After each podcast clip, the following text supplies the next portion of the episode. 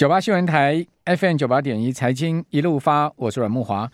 哦，克林顿当时在总统竞选的时候，在总统辩论会上面，曾经讲了一句名言哦，到现在都还被人家引用，就说“叉叉”哦，问题在经济，就是说，呃，前面那个“叉叉”我就不说了了哈，那个大家都知道那两个字是什么。他说问题其实是在经济。哦，我觉得现在目前股市啊，真正的问题也在经济，就是后面经济情况到底是怎么样？我可以跟听众朋友报告哈，经济趋缓哈，成长趋缓是绝对的了哈。那至于说会不会下滑到衰退哈，这是个问题哈。所以呃，等会儿在六点半到七点这一个半小时的时间哈，我个人呢自己呃今天有在 YT 要跟我们电台的自讲哈，自己讲哈我我会跟大家来谈谈我的看法，同时告诉各位呢，呃，大盘止跌的五个讯号是什么，以及我为什么认为近期很难出现这些讯号。好，等一下我会那个半小时来跟大家谈。哦，先来谈一下整个经济景气的呃最新的一些讯息面哈。今天呢，这个封测厂啊，哦有一些讯息传出来，值得大家关注啊。因为大家都知道半导体它是整个供应链哈，从最上面的 IC 设计、Design House 到呃晶圆代工哈，然后晶圆代工下来就是封装测试哈。所以呢，你从封装测试也可以看出整个半导体的景气方向哈。那今天呢，像是。金材的董事长哈陈家湘就说呢，疫情没有止息，再加上通货膨胀的压力哈，他讲说终端市场的需求有不确定性哦。从这句话可以看出，金材对未来的景气跟市场需求是有疑虑的哈。好，另外风车大厂超丰的董事长谢永达好也在给股东的营运报告书上面说呢，疫情造成全球供应链关键环节中断哈，这个叫预期来的长。此外呢，能源价格上涨造成物价迅速膨胀，哈，经济前景的风险增加，哦，这是超丰董事长。那力成董事长蔡笃恭呢，他在给股东营运报告书上也说，哦，疫情还是影响终端市场的最大不确定因素。不过疫苗施打比率大幅提升之后，预估呢，疫情对全球经济影响将日渐消退。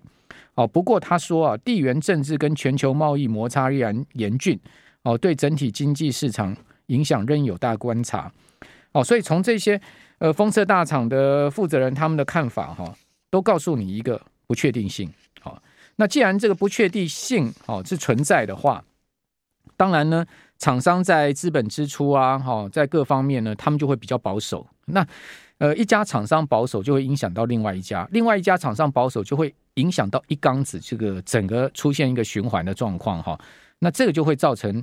呃，景气的更形的压力，哈，因为这毕竟就是一个预期心理所推生出来未来可能实际的状况，好，这是我现在目前观察到的。好，那我们今天呃用连线视讯的方式，哈，请教人在远端，好，应该是在学校的淡江大学财务金融学系的段昌文老师，段老师你好，哎，木华好，还有听众朋友大家好。段老师，您现在是在学校还是在家里面？在学校，在学校，辛苦您了。哎，不会不会。好，那因为防疫的关系啊，所以我们没有办法请段老师到我们的节目现场。不过我们现在我们电台工作同仁不断的努力在克服各种的状况，我们不断的在呃做演练哈，以备这个到时候可能软性封城啊，对不对？科比已经抛出这个，对对，好，非常有可能啊。好，那呃，段老师，我们今天要来谈的题目是股会在三杀中。商品是一个机会还是问题？事实上，经济也是个问题。您不晓得您对最新的经济的看法如何？呃，我们看到这个国发会哦，它今天的景气灯号已经转成绿灯了哦，这个综合判断分数也下滑三分。这个很明显的，我们从过去的红灯到黄红灯到绿灯，这个灯号是节节下降啊。是，呃，我提供一个看法哈，也就是说今。问题的话，可能现在有很多国家，或者是说美国啊，它目前是啊号称说低失业率，但是低失业率啊帮助了几千万人，但是高通膨啊可能会伤害一点七亿人，这下子问题就大了。所以，但是如果说股市下跌个十趴的话，那可能数以万亿计的人赔钱怎么办？哈，对，这可能是呃各个国家的央行啊，现在一个头两个大的问题哈。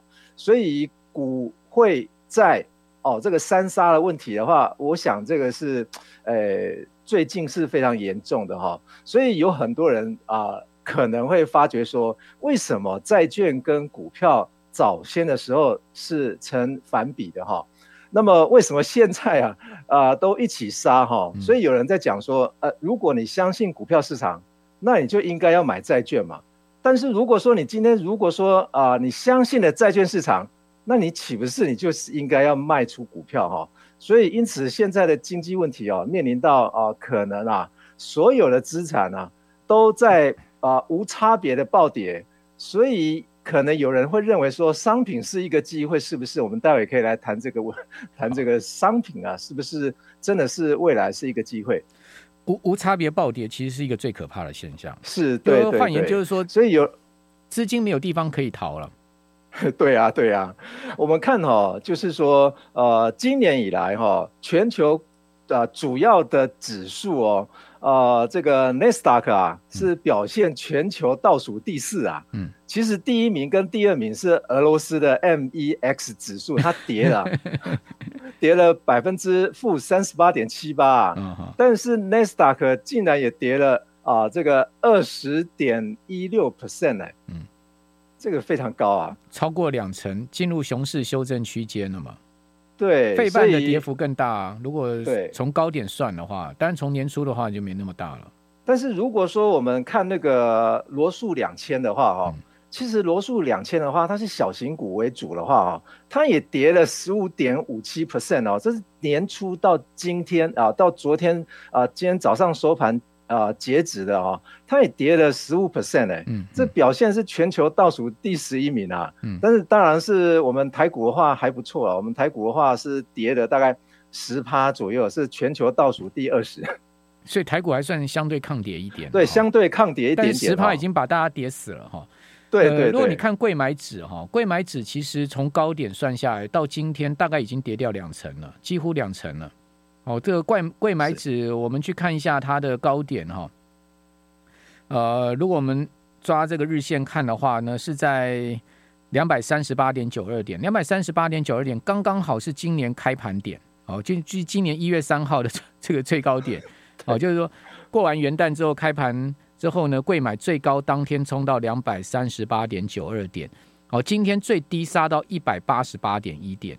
哦，所以你如果照这个波段的跌幅算的话，差不多就两成了。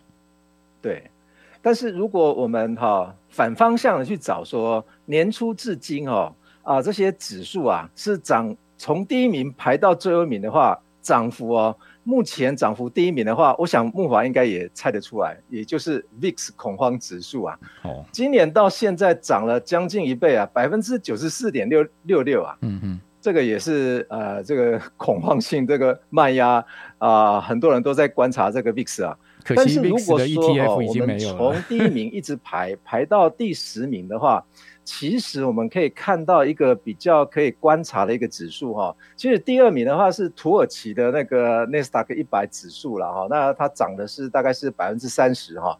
其他的例如说都是沙地阿拉伯啦、印尼啦，还有巴西的。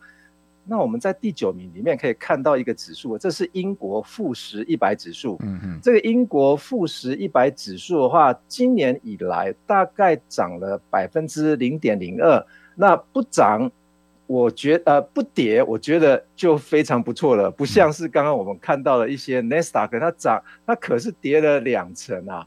嗯，所以英国股市还算稳定了。对，但是哦，如果我们可以啊继续去观察一下这一些啊，也就是英国富时一百指数的话，它的成分股啊非常特殊哦。嗯，大家可以看一下它的前十名的话哈，呃，今年三月一号它有调过一次了哈，它的第一呃权重第一个是英国皇家股牌的啊那个那个石油公司啊，Share Share 壳牌石油公司，对，壳壳牌壳牌石油公司。第二名是百分之占。百分之七点一一的哈是 A Z，我们打的那个 A Z 制药哦，A Z 那家对对对药厂，阿斯阿斯捷利康阿斯特捷利康制药厂，对对，对，第三名是 H S B C 哈，那第四名的话，我我我想台湾人应该都时常用到它的商品，嗯，联合利华，OK。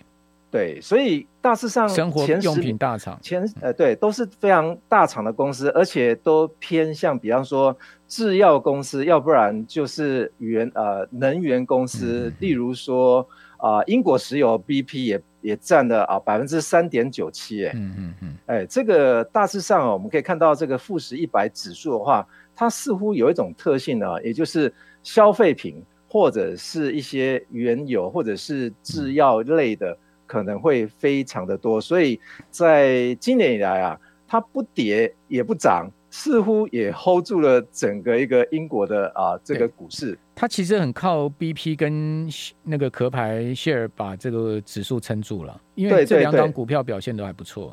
对对对，能源股其实表今年今年算是异军突起的，是。那。我们看汇率好了哈，好，我们这边先休息一下。我们刚刚看完股市哈，这个股市今年一片惨淡了，这大家都已经知道。等下我等下请教段老师说，股市是不是还会再继续跌？九八新闻台 FM 九八点一财经一路发，我是阮木华。哦，我记得哦，在去年底今年初，我看到非常多的法人报告哈，这个很多大家投顾啊，哦，这个证券投顾哦的出具的年度报告都很看好晶圆代工。台积电都很看好矽晶圆，说啊，矽晶圆缺货，要缺货到二零二四年了，二零二三年明年才是这个矽晶圆的呃所谓供给需求的高峰啊，哦，非常短缺啊，哦，所以都看环球金啦、中美金啦、合金啦，都看得非常好。可是你看到今天环球金的股价到什么位置哈？我跟各位听众朋友报告，今天大盘呢是跌两趴，环球金今天单日跌了六趴，环球金今天股价是跌到四百九十八块，是破底哈。而且呢，破了五百块整数大关，它盘中低点还跌到过四百九十一块半。哦，你单看整个四月哈，环球金的股价已经跌掉了二十五点七趴，整个四月哦，而且它月 K 线是连四黑哦。环球金的股价已经跌破了两年线，而且是深度跌破两年线。怎么会是这样子呢？它去年的高点是九百七十二块，怎么说从九百七十二块，所有法人一致看好的？呃，细晶圆产业的龙头环球金六四八八的股价会跌到了五百块都跌破呢？这到底怎么回事？哦，是景气的问题呢，还是大家错杀了？哦，太紧张了，太盲目的去砍它的股票，是筹码面的问题，还是技术面的问题呢？你说一家法人看错就算了，怎么会所有法人都看错呢？这是不可思议的。我继续来请教丹江大学段昌文老师，段老师是所有法人哦，毫无一致的都看好细晶圆，没有人看坏细晶圆。怎么会看到这波矽晶圆的股价，台盛科、环球金、合金这样的暴跌呢？呃，我认为还是一样，就是说，呃，美国经济的景气啊，大家高估了哈。也就是说，呃，也我有看到呃投行的报告啊，最近的报告啊，也就是在预估说明年啊，可能会发现啊，这个美国的经济啊。可能会开始萧条了哈。那从最近的一个资料显示哦，大家如果说看一下美国货币市场基金啊持仓量啊，它在三月份呢、啊、已经飙到一千九百三十亿美金啊。如果对比二月份来看的话，大概已经增加了三十 percent 啊。所以市场上面的人大概普遍就预期说，大概就是呃现在是现金为王啊，连投行都喊出来，现在是现金为王了哦。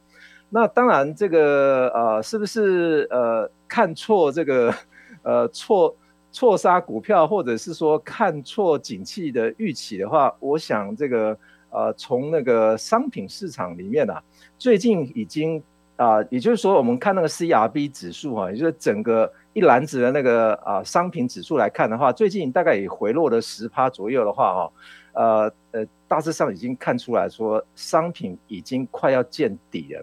嗯，商品见底对经济是好事还是坏事？哈，这个其实我觉得有点两面刃哈。呃，因为说如果经济情况好的话，商品原物料价格应该火热嘛哈。那商品原物料价格这波下跌是不是隐含着对经济的不信任哈？那另外我们来看到台积电，好，台积电整个四月份哈股价是跌了十一点八九趴，将近十二趴哦。这整个四月份股台积电到今天股价跌了七十一块啊，收在五百二十六块。台积电可以买了吗？从呃高点六百八十八块哈，六八八跌到今天五二六哈，台积电一张股票也跑掉十六万了，哦，这个真的是很夸张的跌幅，而且台积电到本月四月份月 K 线也也出现了连三黑，我跟听众朋友报告哈，台积电。什么时候曾经出现过月 K 线连三黑？要回推到二零一八年的年底，二零一九年年初啊，当时有出现过月 K 线连四黑哈。不过那个那个连四黑的黑 K 棒都非常的短哈。那之后台积电就出现了一波啊哦，从大概呃股价差不多两百多块哦，到六八八最高点的一波大行情，那现在又出现了这个在高点出现月 K 线连三黑，我的妈呀！台积电股价已经跌到两年线了，等于说台积电股价已经见到两年的大头部，是这样吗？那个段老师，呃，我是认为是说，呃，比方说我们都会把啊这个科技类股哈、跟所谓的啊殖利率去挂钩，也或者是说用国债的利率去挂钩哈、那如果说我们用年初到现在为止的话，我们将全球主要的一些债券哈、予以排名，说跌最凶的啊，跌最凶的可是可不是呃这个呃这个三十年期国债，其实跌最凶的话是超长期欧洲债券啊，它跌到目前为止要跌了百分之十五 percent 啊，它是无限期的，对不对？对对对，那第二名才是美国三十年期的啊这个。国债利国债的价格，我我刚讲的这个跌幅的话是价格啊，嗯，那当然价格跌下来的话，它的殖利率就会往上窜嘛。那年初到现在为止为止的话啊，呃，意大利啦，还有欧元，呃，欧元法国政府的公债，基本上都跌幅超过九九趴以上，哎。我们还可以相信说这些债券不会被抛售吗？其实这些债券啊被抛售潮，而不是今年的事，是去年十二月份 就开始了。所以如果说一直在抛售的话，我觉得对于科技类股啊，真的是一个灾难哦。那再来我们来说啊，如果说美美国的这些殖利率如果窜升，但是对于我们新兴市场来说的话，是好还是坏？当然是一种灾难啊。怎么说呢？如果说呃，比方说我们说美国的利率如果窜升，台湾的利率不动，那么资金一定是往美国跑嘛？利差拉大嘛？对啊，这个利差风险就会从资产中啊，从台湾这边的资金慢慢的去提款，慢慢的去提款哦。所以有人讲说，这一波如果美国的殖利率或者是欧洲的殖利率如果再窜升的话，那么对新兴市场而言的话，真的是一个灾难，而且是对股市是一个灾难哦。好，这个外资已经是挑明了，这大提款了，是没错。外资今天又卖了两百多亿哈，外资今年以来快卖了七千亿了。你说他真的是疯狂大卖啊，积极的这个不断的卖超啊，哦，因为他股票太多了，对，他股票太多了，哦，他怎么卖也卖不光啊。对呀。但是大家如果说想想看，最近美元哎一直在升值，它升值把美国创纪录的这些通膨啊怎么办？哎，美国可以把通膨转嫁给新兴市场啊，因为我们对他们的货币对美金的货币的话是贬值啊。对。但是我们想想看，我们这个能源跟商品的价格啊，基本上都是用美元来定价啊。所以今天如果美元升值，嗯，其他其他。它的货币全部都是贬值的话，那岂不是美国那边的通膨这么严重的话，它、嗯、可以用美金升值的方式，让其他国家，尤其是新兴国家，它的通膨啊，可以来转嫁。所以这个基本上就是我们这些新兴国家，基本上就是美国以前那个财长康纳利讲的嘛，美元我们的货币，你们的问题嘛。所以你新兴市场货币贬值，就输入性通货膨胀越来越严重。大家知道斯里兰卡已经快毁掉了吗？斯里兰卡它的股市已经停市了大概半个月时间之久了。四月十六号就停市到现在，斯里兰卡一天要停电十二个钟头，非常夸张。哇，这个我们这边先休息。